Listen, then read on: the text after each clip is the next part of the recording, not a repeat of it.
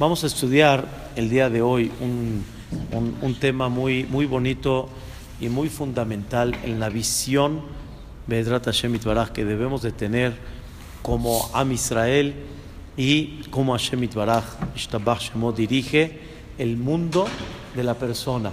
Vean qué cosa tan hermosa vamos a ver. El pueblo de Israel, el pueblo de Israel en el desierto les voy a platicar así en un minuto cómo estuvo la historia y sobre el tema que vamos a ampliar, Bedrat Hashem. Am Israel salió de Mitzrayim, ellos salieron el 15 de Nisan.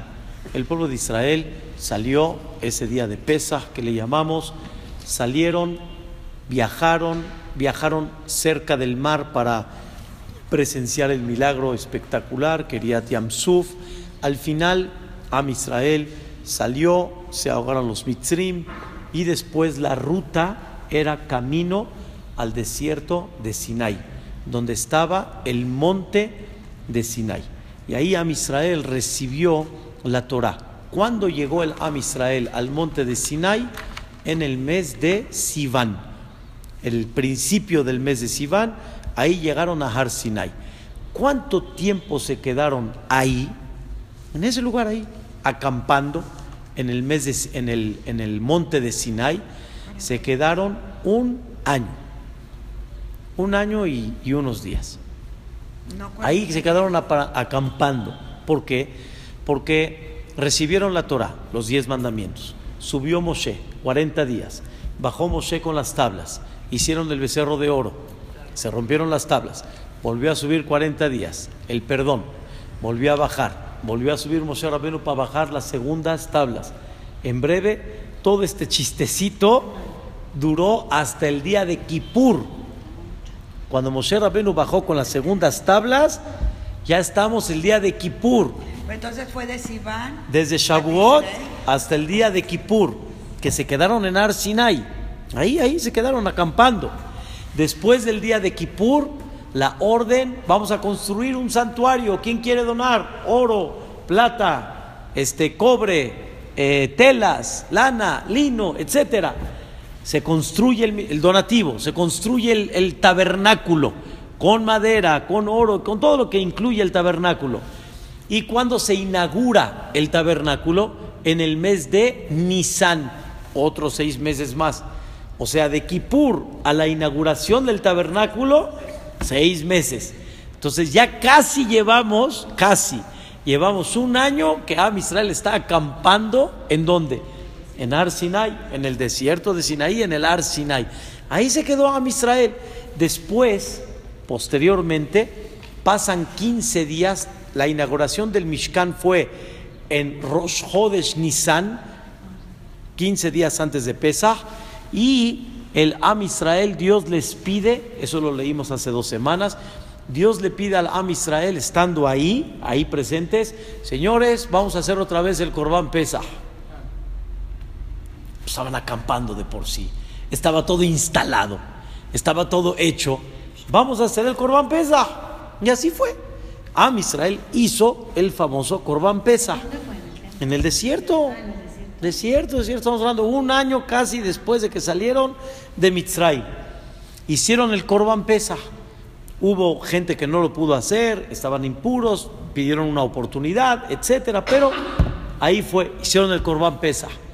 Después inauguraron el Mishkan, como les digo, hicieron el Corban Pesa, hicieron ahí mismo todo lo que, eh, todo lo que representó los primogénitos con los Leviim. Le quitaron la santidad a los primogénitos, se la pasaron a los Leviim, ¿sí? hicieron el pidión de los primogénitos que restaban, todo un, proceso que sucedió.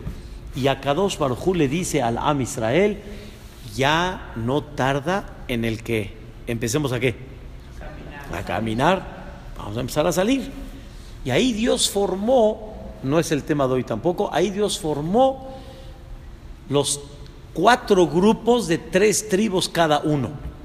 O sea, cada vez que acampemos, ahorita estamos todos juntos, de alguna forma, pero cuando vamos a caminar, se, van a, se va a caminar de esta manera. El grupo de Yehudá, el grupo de Reubén, el grupo de Efraín y el grupo de Dan. Cuatro grupos. Yehudá, Reubén, Efraín y Dan. Y cada grupo viene de tres tribus. Yehudá, Yehudá viene con el grupo de Isahar y Zebulún. Después viene el grupo de Reubén con Shimón y con este, Gad. Después viene el grupo de Efraín, Menashe y Binyamin. Y después viene el grupo de Dan, Asher y Naftali. Son cuatro grupos. Yehudá acampa en el este. Estos acampan en el, en el sur, estos acampan en el este, estos acampan, estos en el norte y estos en el oeste. O sea, cada uno hasta tenía su, su forma. Y la Torah destaca y, y, describe, cada uno tiene que acampar en su bandera. Y cada tribu particular tenía su bandera. O sea, de cuatro grupos había una bandera general en cada grupo y aparte cada uno tenía su bandera, Yehudá su bandera, este, Isahar su bandera, Zebulún su bandera.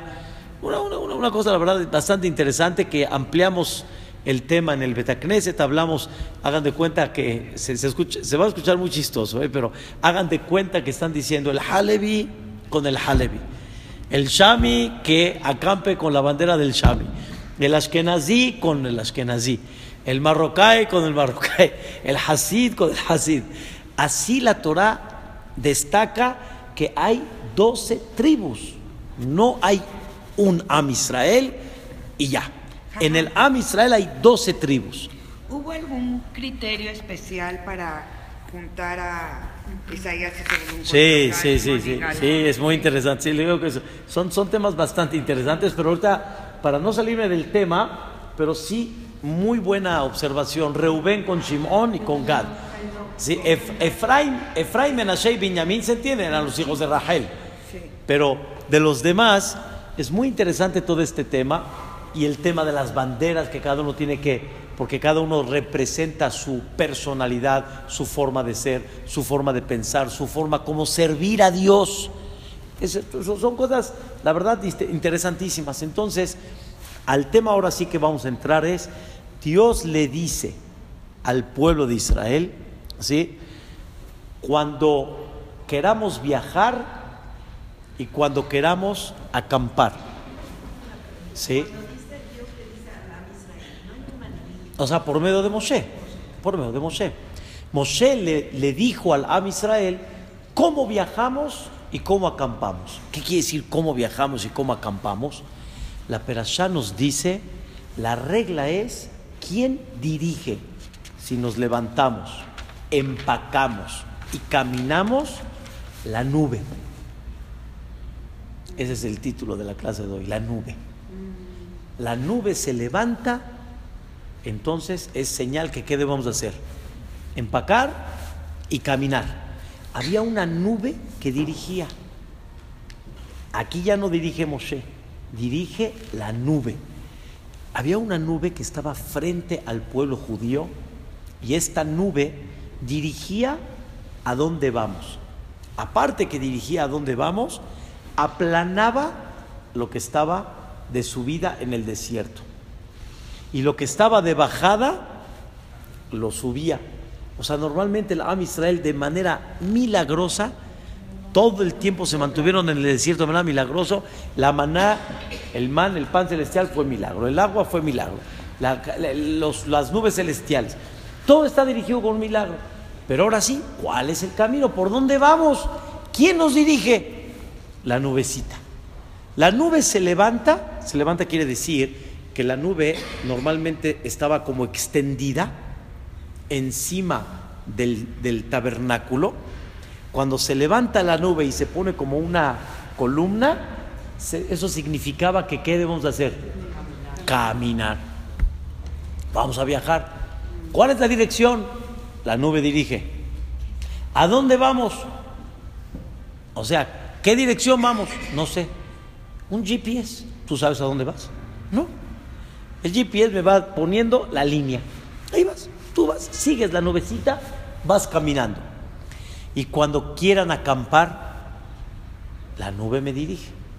La nube empieza a, expandirse, de columna se empieza a expander, y esa era la señal que, ¿qué era?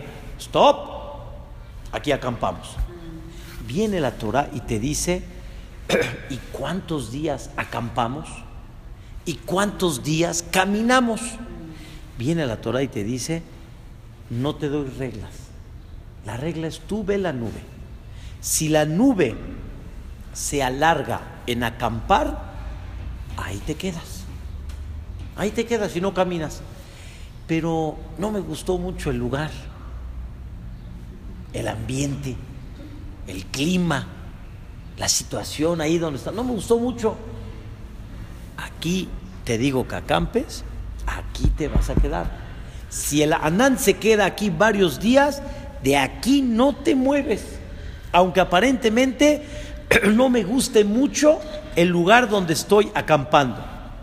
Bueno, ¿y qué pasa si el Anán está de alguna manera caminando, caminando, caminando? Ya, dos, tres días, ya, párale, un ratito. Viene la Torah y te dice, síguele el Anán. Tú no puedes dejar de caminar mientras el Anán esté qué? Esté caminando. Entonces tenemos dos. Cuando está acampando, ahí no te mueves, aunque no te guste mucho el lugar. Cuando está caminando, tú camina. Pero ya tal vez estoy un poco cansado, este, el, eh, el, esfuerzo de estar todo el tiempo en el camino no me conviene, no importa, tú vas caminando. Ahora, el Anán, digamos, ya acampó. Llegamos, ¿qué hacemos? ¿Desempacamos o no desempacamos? ¿Qué hacemos? ¿Desempacamos o no? Viene y te dice la Torah, puede ser que se quede nada más el Anán una noche una noche. Y tú tienes que estar listo, que aunque está en la noche, ni modo. Ahora, ¿qué tienes que hacer? Si se levanta en la mañana... Es correcto, es correcto, pero acampar, vamos a decir así, construir la, perdón, levantar la campaña, la casa de campaña, la cama, la, la esta, no importa. Una noche se quedó y después, luego, luego se levantó. Híjole, manos, acabamos de llegar apenas. Se levantan ustedes y van. Y tienen que seguir adelante. Hay veces pasa de que se quedaron dos días, como que se ve que ya nos vamos a quedar aquí. Ya desempacamos. Y justo se empieza a levantar el anán. Híjole, man.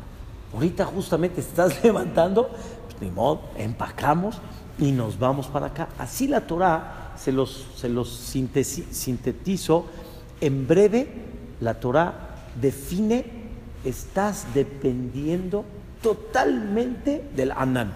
No es Moshe. ¿Nadie se quedaba? No es el dirigente. No es el dirigente. Eh, todos estamos juntos. Todos estamos juntos. Estás protegido con las nubes, estás con el maná, estás con el agua, estás. Tú vas, tú vas con el pueblo. Viene la Torah y termina. Sí, todos. No, no, no. Las tribus van a caminar como explicamos. Grupo A, grupo B, grupo C. Pero todos, ¿cuándo van a caminar? Cuando el Anán.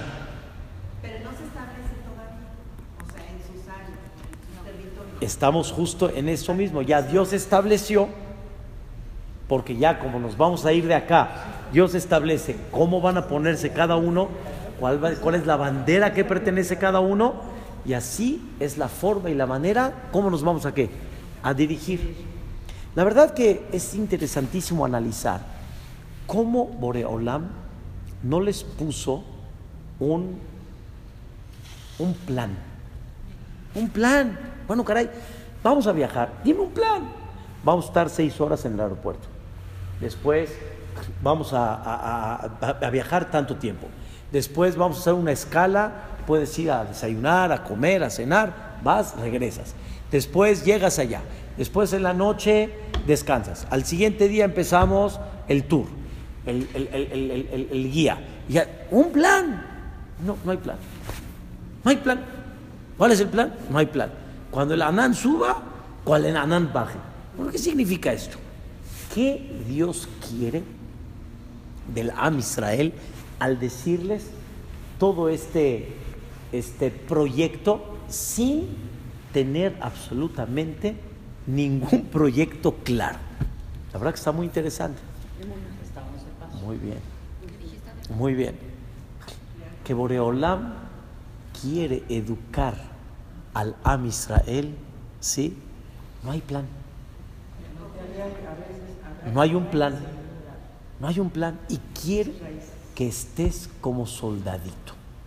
Algún día vieron los soldados como paso redoblado. Paso redoblado. Y después, alto. ¡Ya!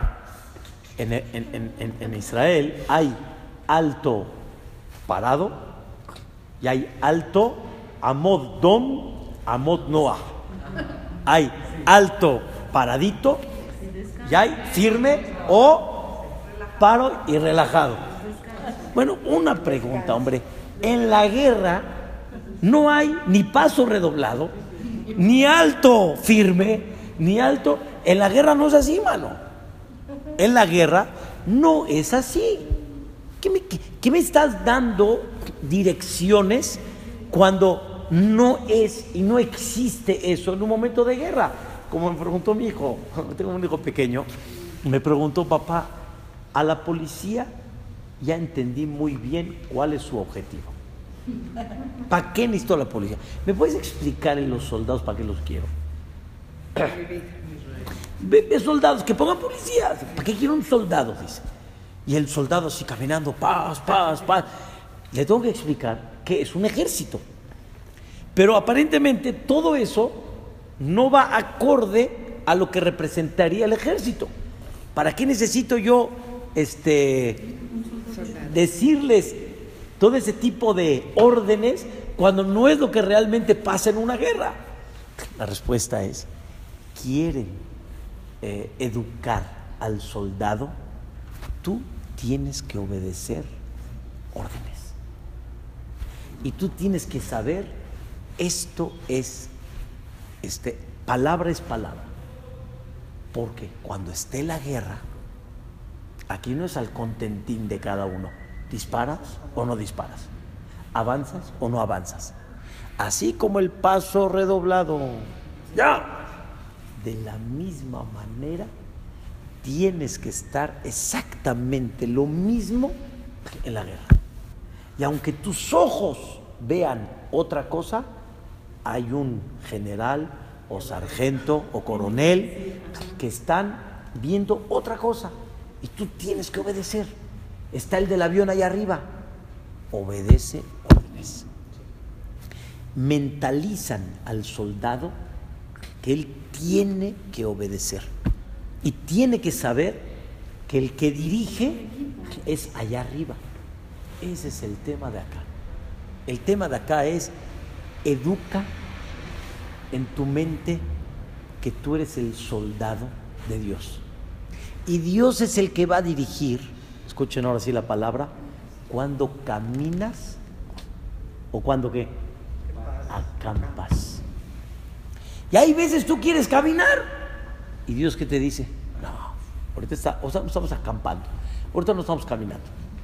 Ahorita no es momento de caminar, es momento de acampar. Es que ya me quiero casar.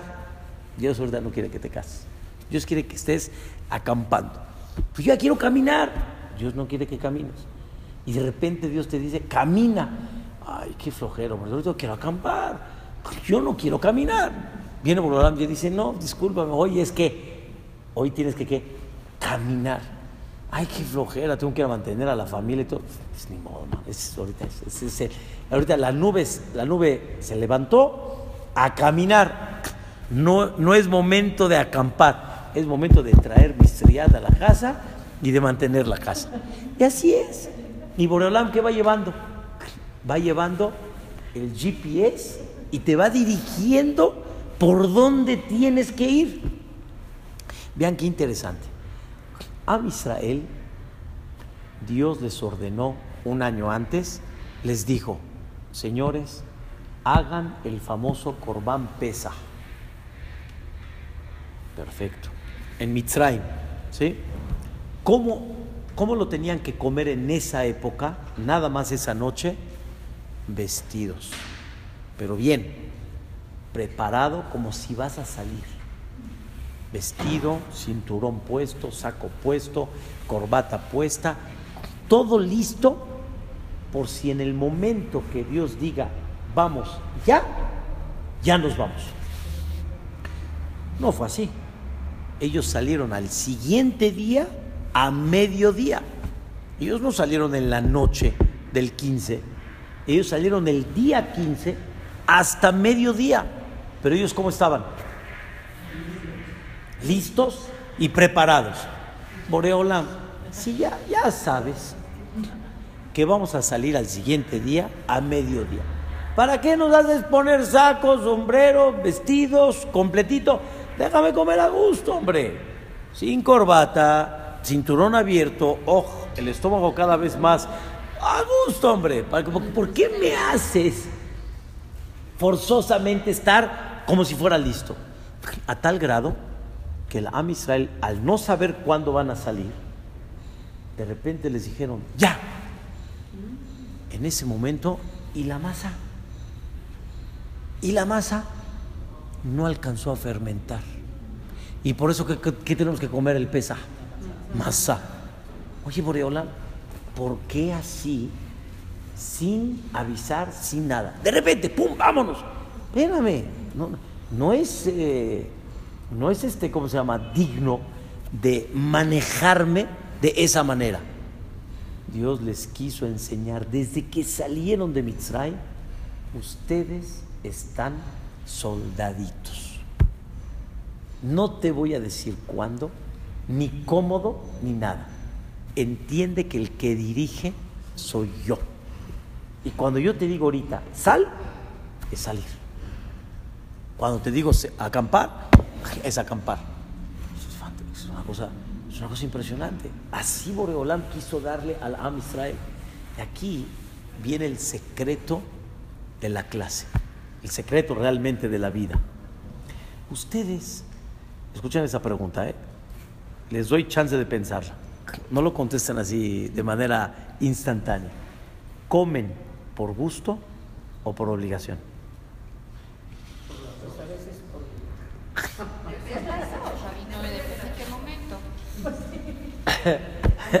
es verdad, pero en términos fundamentales, ¿Comemos por obligación o por gusto? No hay duda que comemos por obligación.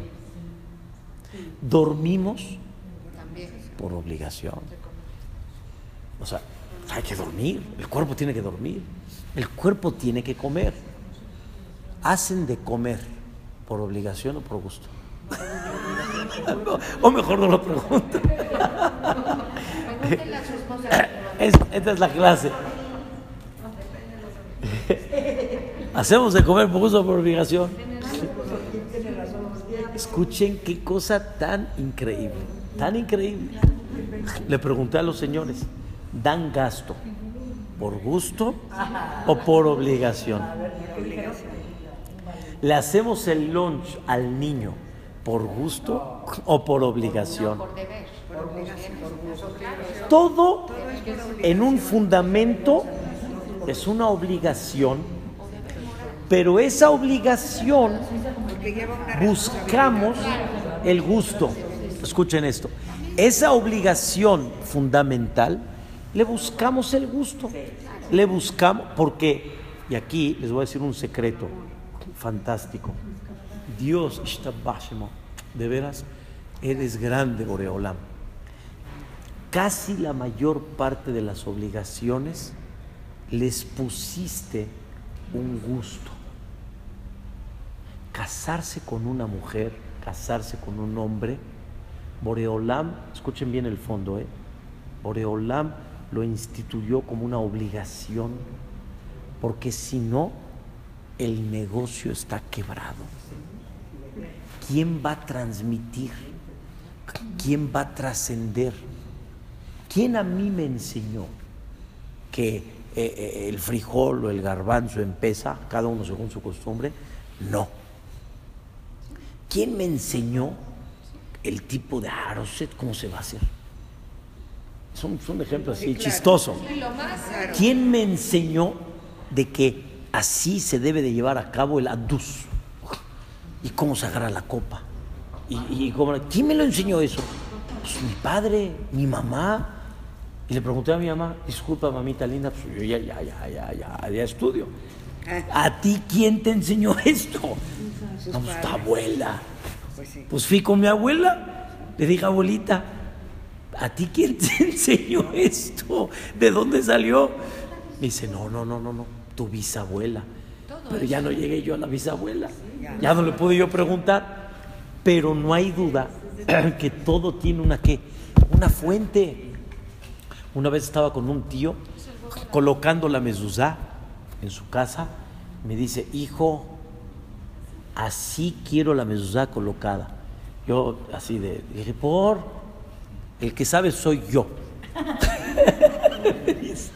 me, dice, mi tío, sí te respeto, hijo, que tú sabes, pero así me enseñó mi padre. Y mi padre me enseñó lo que es correcto. Y dije, muy bien, tío. ¿Y a tu padre quién le enseñó? No, pues mi abuelo. ¿Y a tu abuelo quién le enseñó? Ya, hijo. Ya entiendes la respuesta. Así es. La mezuzá así se coloca. Punto. ¿Me entiendes la idea cómo está? Hay, un programa en la tele que se llama Abuelita Linda. Viene una señora, eh, es una chef española, entonces vino a México y va a muchos pueblitos, a Veracruz, a México, no sé qué. Entonces van con las abuelitas y les enseña a hacer comidos, guisos como pescado al horno o no importa, pozole, lo que sea. Entonces las señoras le dicen, bueno, ¿y a ti quién te enseñó? Dice, mi mamá y mi abuelita. Sí, sí eso. Eso es verdad. ese programa porque las señoras, de veras, hay una señora que tiene 92 años, que si la ves como está, parece mashallah de 70 años, el pelo así con una sonrisa, dice, yo para mí lo máximo es cada vez que vienen a mis hijos y mis nietos y mis bisnietos y les pongo la mesa así toda. ¿Y ella qué, entonces a qué se dedica ella? A, enseñar. Exactamente. A enseñar. Entonces, Esa es la pura verdad. Exactamente, es la pura verdad. Entonces, si no ellas, ¿de dónde llegó a nosotros el kipe? Aquí hay tortilla y chilaquiles y pozole. ¿De dónde llegó el kipe? Y es el manjar. Y el, y el belle, ¿de dónde llegó? Pues de nuestras mamás, nuestras abuelitas, y así es. es. Es un ejemplo que también en la parte espiritual, Boreolam puso que esa obligación se lleve a cabo con gusto, porque si no, pues ¿quién va a transmitir? ¿Quién va a enseñar a, la trascendencia a todos los demás? ¿Qué hizo Boreolam? Puso un atractivo un hombre y una mujer. Dios le dio el atractivo al hombre, Dios le dio el atractivo a la mujer para que las cosas funcionen. Pero es obligación la comida. Es obligación, pero cómo Dios creó la comida, qué bárbaro, qué manjares, qué placer, qué vista cada una tiene, qué preparativos, qué platillos, porque Dios quiso que esa obligación la lleves a cabo con gusto, porque si no el changarro está quebrado. O sea, la persona se muere. Si yo voy a ver la comida como el pasto, pues no voy a comer. Y, se, termina el mundo. Así es. Entonces, eso es es nada más como un ejemplo de cómo Boreolam le puso la gracia a nuestros hijos. El hijo del vecino, tiernito, chiquitito, no lo aguantas. El tuyo sea una fiera. Moreolam te puso una gracia especial al que tienes obligación de mantenerlo y de sacarlo adelante. Así es. Esa es la no vida. Aunque no lo entendamos. Ahorita me estaba recordando que alguna vez estábamos con mi mamá Sijrona Lebraja eh, y, y le preguntábamos, a ver, ¿por qué le pones un plato a las, a las hojas de parra? ¿Por qué le pones un...? Dice, porque mi mamá lo, mi mamá lo hacía. Pero porque Para que no se le salga el- la Sí, hay casos- hacía. hay casos de que no era- Entonces, el día le dijo, Sí. Mamá, yo creo que tu bisabuela no tenía tapa. Sí. Y entonces le ponía el plato. Sí. Entonces, Sí. nosotros, aunque tenemos tapas, Sí. ponemos platos. Sí. Entonces, es un, es un tema muy interesante comprender que las obligaciones es la base y lo demás, ¿cómo lo llevamos a cabo? Con gusto. Y Dios nos puso el gusto en casi todas las cosas que son obligaciones. Hay un dicho que dicen en árabe muy famoso. Yom Azal, Yom Bazal. Un día de miel, un día de cebolla. ¿Qué significa? ¿Cuál es la idea? Escuchen, sí, uno bueno, uno no bueno. Si no hubiera existido el concepto de obligación, la persona que hubiera dicho, depende. Si está de buenas, lo hace. Si no está de buenas, no lo hago. Si está de miel, ¡uh! hasta donativos, eh, ayuda, generosidad, la casa llena, la mesa puesta. Y si es de cebolla, pues no. Ahorita no. No llegó la Ijire, es John Basal, es ya de cebolla. Llegó una Ijire muy buena, uh, pues es de miel el día. Ahora sí, ¿qué necesitas? ¿Qué gustas? La, la idea cuál es que la persona tiene que comprender de que él tiene una obligación. ¿Y tú eres un qué? Un soldado.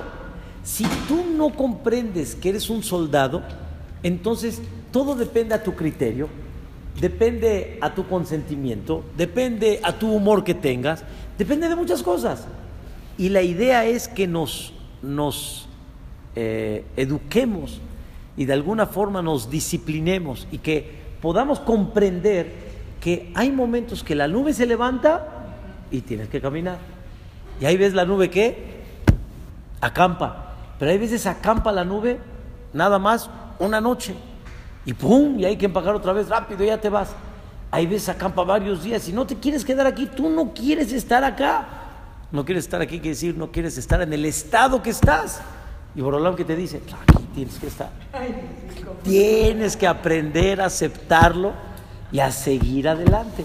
Comprende y entiende que así es, que tienes que caminar.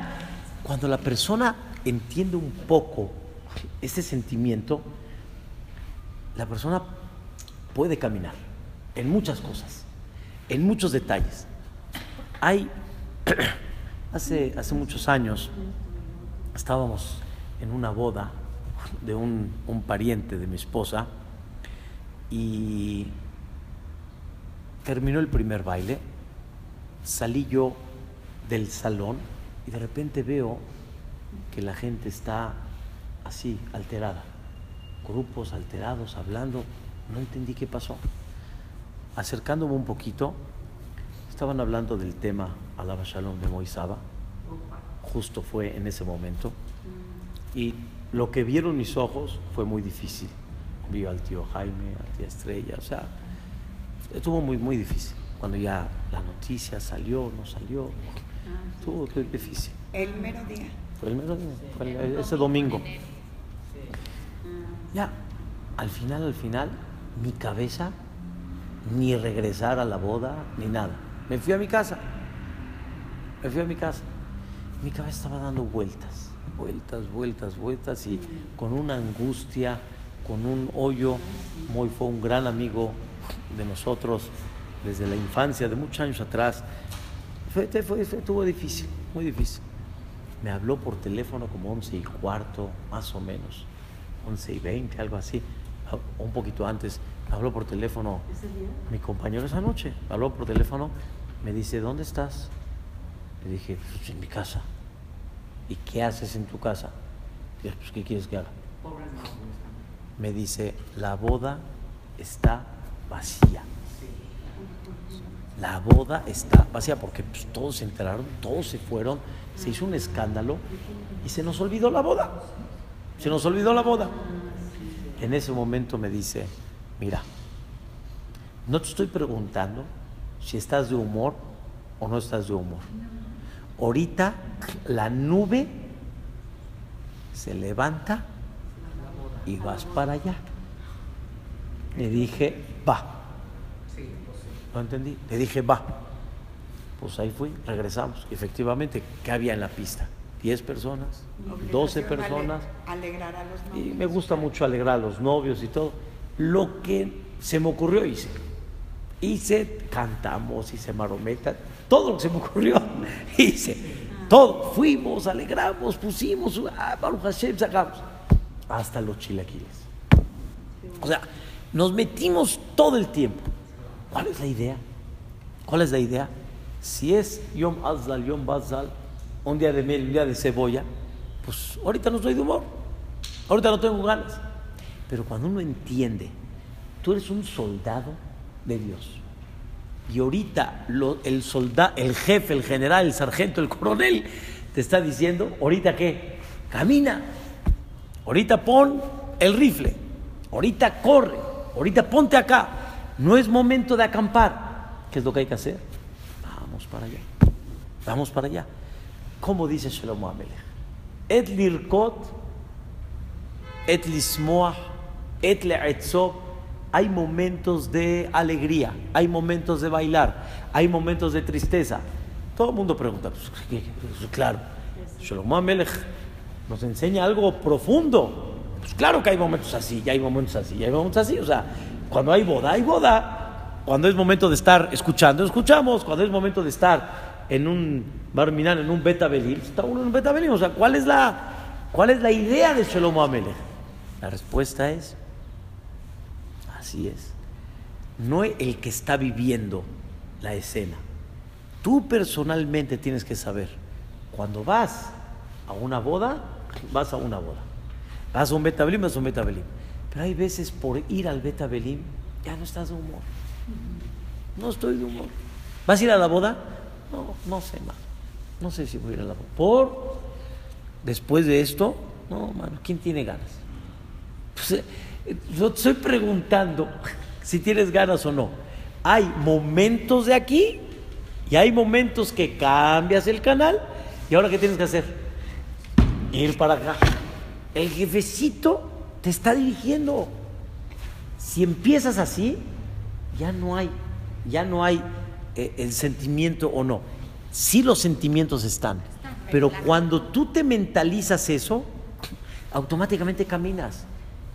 El martes pasado, exactamente hace ocho días, me enteré, entre paréntesis, han pasado cosas en la Keilah muy, muy difíciles, la verdad, mucha gente joven que se ha ido, estuvo, muy difícil. Nos enteramos de un, un, gran amigo y asistente aquí del Betacneset. La verdad que estaba yo comiendo con mis hijos, cuando me avisó uno de, de mis yernos, me dijo, yo no sabía, me cayó de sorpresa. me dijo, perdóname, que la dije, no te preocupes, o sea, iba a enterar. Me paré de la mesa y estaba yo llorando, más llorando. Me dolió muchísimo, pero justamente esa noche hay una boda. Y me dijeron, jajam, lo esperamos porque le vamos a dar una verajá, con mucho gusto. Pero por otro lado estaba yo angustiado. Entonces, ¿cómo llegas a la boda? ¿Con cara o con sonrisa? Llegó momento de llorar, ya. Ya, ya, ya te lamentaste. Ahora a las 6 de la tarde cambias el canal. Vamos, llegas con sonrisa. Vamos, vamos a alegrar. Porque el jefecito dice, ahora es momento de qué? De alegrar. Y de repente estaba yo bailando en la boda en la noche con el hatán y de repente se me figuró a esta persona y dije, pues, ¿cómo? Hasta él mismo, si pudiera decirme, me hubiera dicho, sí, ahorita es momento de qué? De alegrarse, de alegrar a los demás. Tú aquí eres un qué? Eres un soldadito. Y ahí vas, y ahí vas. La ya el viernes. lo que pudo llegar, todo. Allá el viernes. Ay, muy difícil ese día, qué barbaridad. Qué cosa, qué cosa, qué cosa. Muy difícil. En la noche tenía yo un Sheba. Llegó, terminamos aquí en el CNIS, llegó esta persona que nos invitó al Sheba Berajot, me dice, ¿Nu jajam viene? Yo dije, sí, cambia de canal, sonríe, vamos para adelante. Ahora, y, vas al Sheba Berajot, ¿a qué vas? A alegrar, a alegrar, a cantar. ¿Sí? Hay muchos Sheba Berajot o, fiestas de Brit Milá, etcétera, que estamos. Y hay veces, digo, bueno, caray, canten. Canten. Cada uno está, uno está en sus celulares, otro está platicando, otro está así. Bueno, canta, saca un, una de este. Eh, no, no estoy de humor ahorita. ¿Ya entendieron? Es que no entendiste. Aquí tú eres un soldado y veniste a una, a una fiesta. ¿A qué veniste? Pues a alegrar. Veniste a alegrar. Se alegra. Alegra. Estás presente en una boda, en el CNIS. Y están platicando. El jajam todavía tiene que decir. Espérame un minuto. Te desubicaste, mano no, pues, me encontré aquí a mi mejor amigo, tenía un tema urgente tal, ¿cuándo lo voy a encontrar? Pues lo voy a platicar. Discúlpame, como aquel soldado que de repente se encontró a su amigo que no lo veía y en lo que el sargento le está diciendo, córrale para allá. No, un minutito, espera, estoy platicando ahorita con el amigo. No me interrumpa. Aquí no estamos preguntándote si es momento de, de que te encontraste, Salvador. ¿Qué es lo que tienes que hacer? Sí, ¿Les puedo platicar un buen chiste? Pero una historia impresionante. ¿eh? Llegó, llegaron una pareja, con el Jajam, necesitan Shalom Bait, necesitan, necesitan una orientación del Jajam. Por favor, le dice el Jajam, no, ¿cuál es el problema? ¿En, qué les puedo servir? No, esta historia ya, ya tiene, pregúntale a ella, ella es la culpable de todo. Y, le dice ella, ¿yo? ¿Cuál es mi problema? En lo que el jajam ya los tranquilizó. Bueno, alguien, tiene que empezar a hablar, ¿no? Tranquilicen un poquito.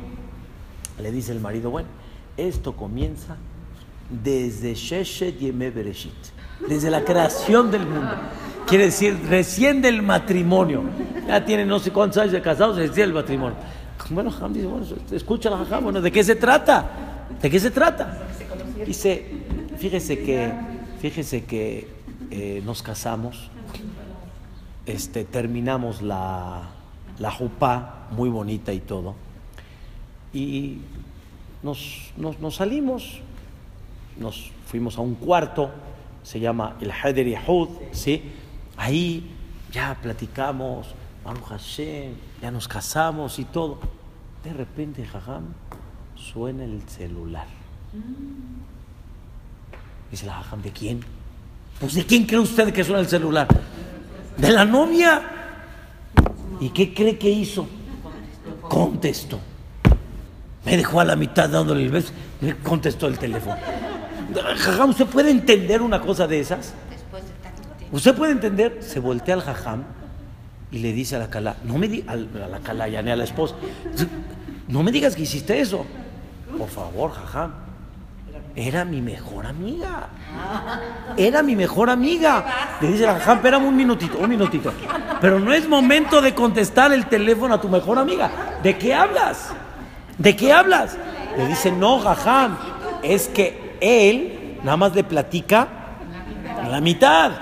Dice, mi mejor amiga, ¿sí? Dos días antes de la boda, se fracturó y tuvo que ir al hospital y se operó. Mi mejor amiga no, iba a estar en la boda, jaja. Usted puede entender qué significa mejor amiga, no, no, iba a estar en, en, la boda. Y le dice el marido, pero ¿cómo? Víspera de la jatuná, te quedaste tres horas con ella platicando y todavía le vas a contestar el teléfono ahorita. Y dice, pero jajá, pobrecita, está en el hospital sola. Todas las amigas en la boda, ella no, no vale la pena contestar el teléfono. Miren qué discusión. Miren qué discusión. Qué cosa tan impresionante. Dice, bueno, está bien. ¿Qué más dice el jajam? Dice, ya, usted sabe, la vida, los compromisos, hasta que Baruch Hashem encontramos un momento para salir juntos, un fin de semana, tranquilos, venaja, ya, con hijos y todo, ya Baruch Hashem pudimos encargarlos, pagamos el viaje, vamos a salir, ¿qué cree? ¿Qué cree? ¿Qué cree? Nos encontramos en el viaje, en el mismo hotel, a su mejor amiga que tenía años que no la veía. Tenía años que no la veía. En lo que yo estoy con ella, oh, mira qué paisaje. En lo que volteé la cara, ya está con ella. Ya se pone a platicar con ella. Jajam, eso es justo. Eso está correcto. ¿Cómo es posible que me abandonó y que me dejó? Y todavía tiene ella la descaradez de decir, ¿qué tiene de malo? No entiendo. ¿Verdad que se escucha muy chistoso, verdad? Cuando tú estás a la mitad de la amida, platicando con Hashem Baraj y suena el celular, ¿qué hacemos? ¿Qué suena? ¿Cuántos de repente no agarran el celular? Mm, ujú. Mm, mm, mm. Agárralo, hace. Pero Boreolam dice, un minutito. ¿A dónde quedé yo? Ya veniste al CNIS. Ya le dedicaste momento a la... ¿Cuál es la idea? No estás ubicado. No estás ubicado. Tefila es tefila. Y la persona dice, es que sí, pero el mundo me está buscando, se, va a caer el mundo, eh, voy a hacer el negocio ahorita de mi vida, el celular está sonando, está sonando. Y cuando tú llegas a la casa, ¿a dónde está el celular? ¿El celular a dónde está? En la mano. En la mano. Y si te paras por una cuchara, no lo vais a dejar acá, en la mano. Y regresa acá, aquí estás. Vas a ir a hacer tus necesidades a la mitad de la comida, en la mano. Espera un minuto, no estás ubicado que cuando la nube se levanta, cuando la nube qué? Acampa. ¿A dónde tú? Tú eres soldado. Ahorita no es momento de celular. No es momento de celular. Tú tienes que llegar a la casa. El celular tiene que estar fuera del lugar. Ahorita estamos con la esposa, con los hijos, con las nueras, con los yernos, con la... Eso es otra cosa. El celular tiene que estar totalmente fuera. ¿Cómo es posible que tienes... Entonces, tú estás de soldadito. Estás en otro, en otro aspecto. Ahí es donde la persona... Di varios ejemplos, cada uno en diversos conceptos. ¿Cuál es tu momento en el que tienes que vivir? Y así tiene que ser. Tengo un gran amigo que vive en Israel, toda su familia está aquí, y el hermano de este amigo acá en México casó una hija, y él tenía que venir aquí a festejar con su hermano este, la boda, que fue apenas este domingo. Él tiene que llegar desde la semana pasada. ¿Sí? No llegó. ¿Qué pasó? ¿Qué pasó? Él y su esposa viajaron, pero por cuestiones de un tema, su esposa tuvo que ir vía Miami, porque ella tenía que pasar por ahí a visitar a alguien, y él venir por otra vía y venirse aquí a México. Entonces ella se adelantó, tomó su vuelo, se fue. De repente él toma sus maletas, ya se va a ir al aeropuerto, el pasaporte, el pasaporte, el pasaporte. Está buscando el pasaporte, el pasaporte se lo llevó ella. Se lo llevó ella. Se lo llevó ella. En ese momento, uno normalmente que siente un coraje, una frustración, un sentimiento de que, híjole, perdió, ya, perdió, no, no, no había forma. No había forma, era muy, muy cerca de Shabbat ya no había forma como, como poder, digamos, eh, solucionar la situación. ¿Sí? Es impresionante como, él, él mencionó. Dice, el jefe así quiso. El jefe quiso que la nube siga acampando. El jefe no levantó la nube. El jefe no levantó la nube. No viajas. Aquí te quedas.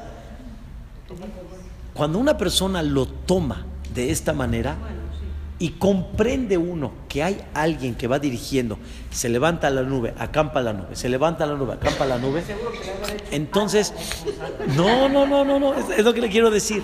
Si uno, si uno comprende, porque no fue cosa de la esposa, ¿eh? No es que la esposa se lo llevó el pasaporte y le dijo a él, ahorita te lo doy.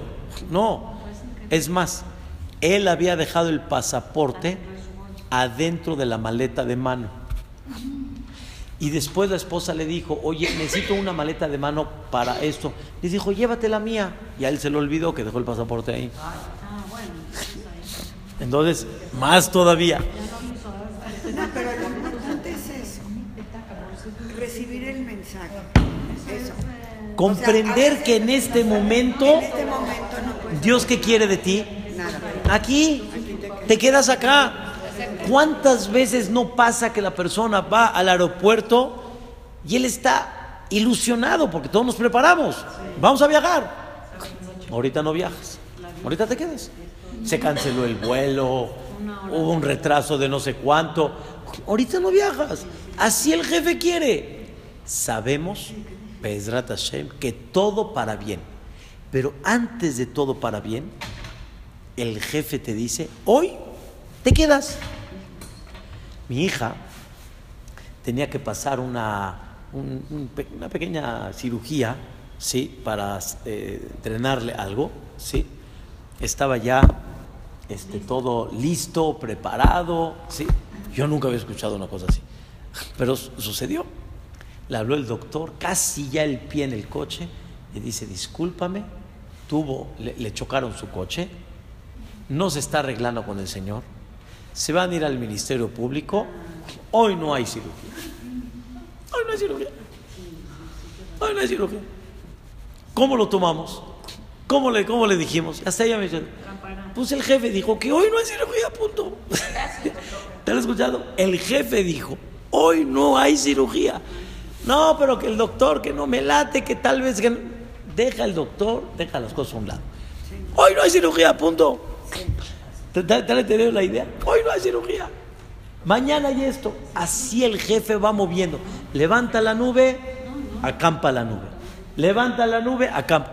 Hay veces acampa la nube en donde no te gusta. Pues aquí Dios no te puedes mover. Aquí Dios quiere que estés. Hay veces lleva muchos días la nube caminando. Ya un relax, mano, algo, espérate un minuto. Ahí va. La persona tiene que seguir caminando. Hay veces nada más es cuestión de horas. Es cuestión de horas, se retrasó una cuestión de horas. Después vuelve a levantar otra vez. Así el jefecito puso la decisión. Hay veces la persona llega al aeropuerto, Shtabach Shemo, y nadie le pone los kilos, no los kilos de más, y así le ha pasado dos, tres, cuatro, seis, y de repente, ¡pum! lo detuvieron. No, tiene kilos de más, tiene que usted cambiar, tiene que estar esto. ¿Cuál es la explicación? El jefe antes me levantó la nube, straight ahead. Ahorita el jefe que dijo, espérese un minuto. Así es, así camina uno. Me contó Ham Shaul Kredi algo fantástico cuando estaba platicando del tema con él. Me dijo que hace, hace un año que estaba él en Interlomas, él la historia ya se la sabía, pero no la había escuchado directo de esta persona. la historia fue que una persona fuera de México, o sea, no mexicano, sino extranjero, vino aquí a México por algún asunto y llegó el señor Elías Michan y le quería presentar a una muchacha. Conocía más o menos el entorno de este hombre, todo. Quería presentarle a una muchacha. Y él de alguna forma ya, ya se iba a ir, ya se iba a ir. En lo que le va a presentar o no, pues no, no, no va a haber nada. Y si se va, ni va a regresar, o no va a interés de regresar. ¿Qué hizo el señor Elías Michan? Muy atrevido, le agarró el pasaporte.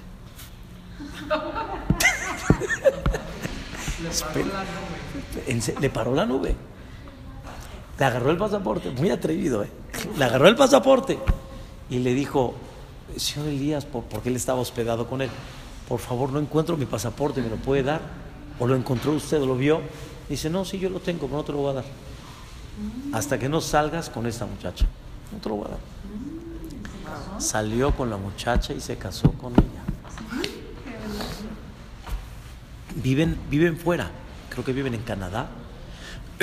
Estuvo aquí en México hace un año y le contó él personalmente, le dice, si no fuera por el señor Elías Michan, no estuviera yo casado con mi esposa actual. Wow, es un atrevimiento interesantísimo. Pero él, él como, como, como fuera de la escena, vamos a decirlo así, o sea, o sea, él no se escondió su pasaporte. Alguien no se lo está dando. Él entendió, ¿sí? Dios le está mandando un mensaje que ahorita qué? Acampa. Era en aquella época que era fácil todavía cambiar los boletos. Y, no, no, no es como hoy en día que pierde una. Ahorita acampas. Acampas. Pues ahorita, ahorita, si uno mira esto de esta manera, la vida es otra. La vida es otra. Dios te pone a donde tienes que estar. Yo sé que hay situaciones un poquito más complicadas y difíciles, pero siempre hay que tratar de ver esa situación a dónde Boreolam lo puso a uno, el tipo de suegros que les mandó, el tipo de hijos, el tipo social que una persona vive, el medio social, amigos. Así Dios te puso. Y Dios te puso ahorita o que camines o qué, o que acampes. Cuando Dios dice que acampes, ¿qué es lo que tienes que hacer? Acampar. Ayer le pasó un caso a mi esposo, por ejemplo, tenía un paciente desde el domingo y ayer vino otro doctor para opinar y dijo, no, de ninguna manera que se quede acá. Se va al hospital de este. Y mi esposo estaba enojadísimo, le digo, no, digo, no te enojes, no, no es para ti, Cuando Boreolam, lo, cuando Boreolam le manda, no es de que él pidió bajo factura esta situación. No pidió. Entonces, ¿qué quiere decir? Por eso les expliqué hace unos meses atrás que Yosef Tzadik, cuando llegó al calabozo, ¿sí? Es una cosa muy fuerte. Una cosa muy fuerte. Pero Yosef entendió, Dios quiso hoy que esté en el calabozo. Él no se, él no se las buscó, al revés. Él trabajó para Dios y lo puso en el calabozo. Dios quería que esté en el calabozo. ¿Por qué? Yosef entendió. Tuvo una misión en el calabozo. Que Dios quiso que Yosef Atzadik la haga. Y ese es su éxito. Cuando tú quieres estar allá, cuando Dios quiere que estés acá, estás fuera del lugar, no eres un buen soldado. El soldado es cuando estás aquí, cuando Dios quiere que estés acá. Y estás allá cuando Dios quiere que estés allá. Ese es el soldadito. Y así la persona tiene que ir ¿qué? manejando. Y si la persona lo ve de esta manera, cambia. Cambia. Cambia el sentimiento de la persona. En un, en un equipo de fútbol, si uno no se ubica donde quieren que esté, y no lo acepta, pues no va a funcionar. Cuando el, director técnico quiere que este sea defensa y él quiere ser delantero, no va a funcionar. Va afuera. Una vez me desperté y mi celular no sirve. Dije, bueno, agarro el teléfono de la casa y se me había olvidado pagar.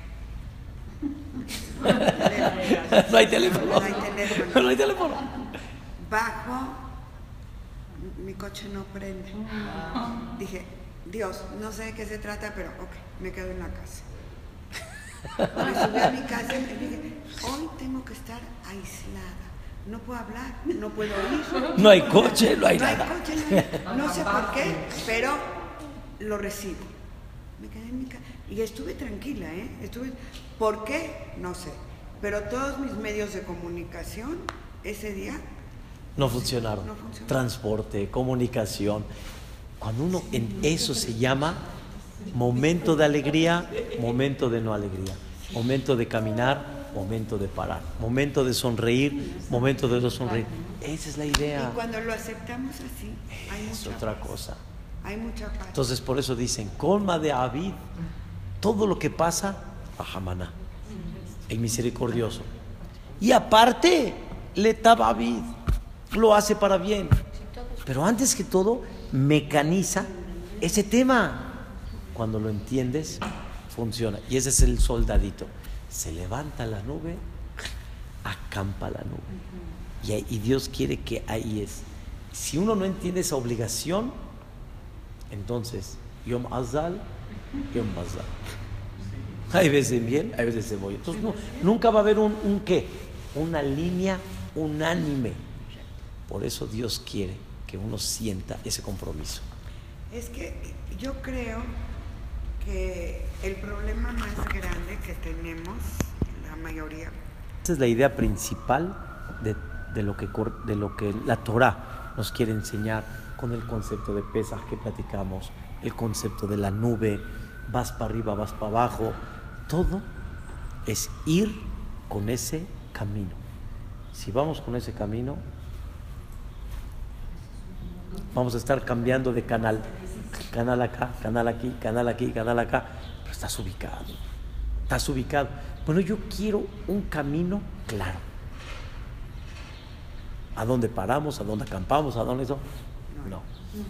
Eso lo, eso lo, lo decido yo al momento. Y cada vez lo vas. ¿Cómo vas a sentir adentro? Tranquilidad. Descanso sabiendo, no dirijo yo. ¿Y cuántas veces Dios nos ha enseñado que Él es el que dirige? No diriges tú. Las cosas que están en tus manos las echaste a perder, me queda claro. Es desviajairá. Pero ¿cuántas cosas en la vida el jefe la está dirigiendo? ¿Y tú qué tienes que hacer? ¿Cómo Ir caminando. esto con el libre albedrío? El libre albedrío es bajo lo que está en mis manos decidir, pero no bajo lo que Dios decidió. El libre albedrío, por ejemplo, es trabajar o no trabajar. Pero ya fui a trabajar y él decide sí o no dentro de lo que está pasando el trabajo. Él es el que decide. Por eso dicen que Rabel Hanan Wasserman solía decir, dice, ¿cómo puede haber coraje cuando una persona tocó la puerta en un lugar para recibir un préstamo y no lo recibió? Yo no se siente con coraje. Dijo no entendiendo, dice, Dios dijo, no. Pero yo necesito. Si tú necesitas, pero el jefe dijo no. Cuando el jefe diga sí, lo vas a encontrar. O el jefe dijo sí, pero no con este. No con este. Entonces dijo un mashal, dijo un ejemplo maravilloso. Yo estoy buscando a Reubén. Llego y le digo, ¿tú eres Reubén? No, no, yo no soy Reubén. ¿Pero por qué no eres Reubén, hombre? ¿Por qué no eres Reubén? No te entiendo. Espérame, yo no soy Reubén, que quién déjame paz. Bueno, va con otro. Tú eres Reubén, te estoy buscando. No, pues yo no soy Reubén. Llevo buscando a Reubén. No puede ser que no seas Reubén. No soy Reubén, punto, no lo soy. Estás buscando a alguien que te eche la mano. Que te diga sí. Sí, que te diga sí y no lo encontraste. ¿Te vas a enojar? ¿Enojar de qué? Dios el que toma la decisión, sí lo vas a encontrar y con quién lo vas a encontrar. pero no con el que tú quieres. Entonces, ahorita la nube, ¿cómo está? Acampando. Pero ya quiero terminar con este tema. Dios no quiere que termines con ese tema todavía. Dios quiere que continúes con el tema. Sí, es. cambia, cambia, cambia la visión. Es una, es una cosa maravillosa. Se, se usa para toda la vida en términos generales. Es con la mitzvot. Con mucho gusto.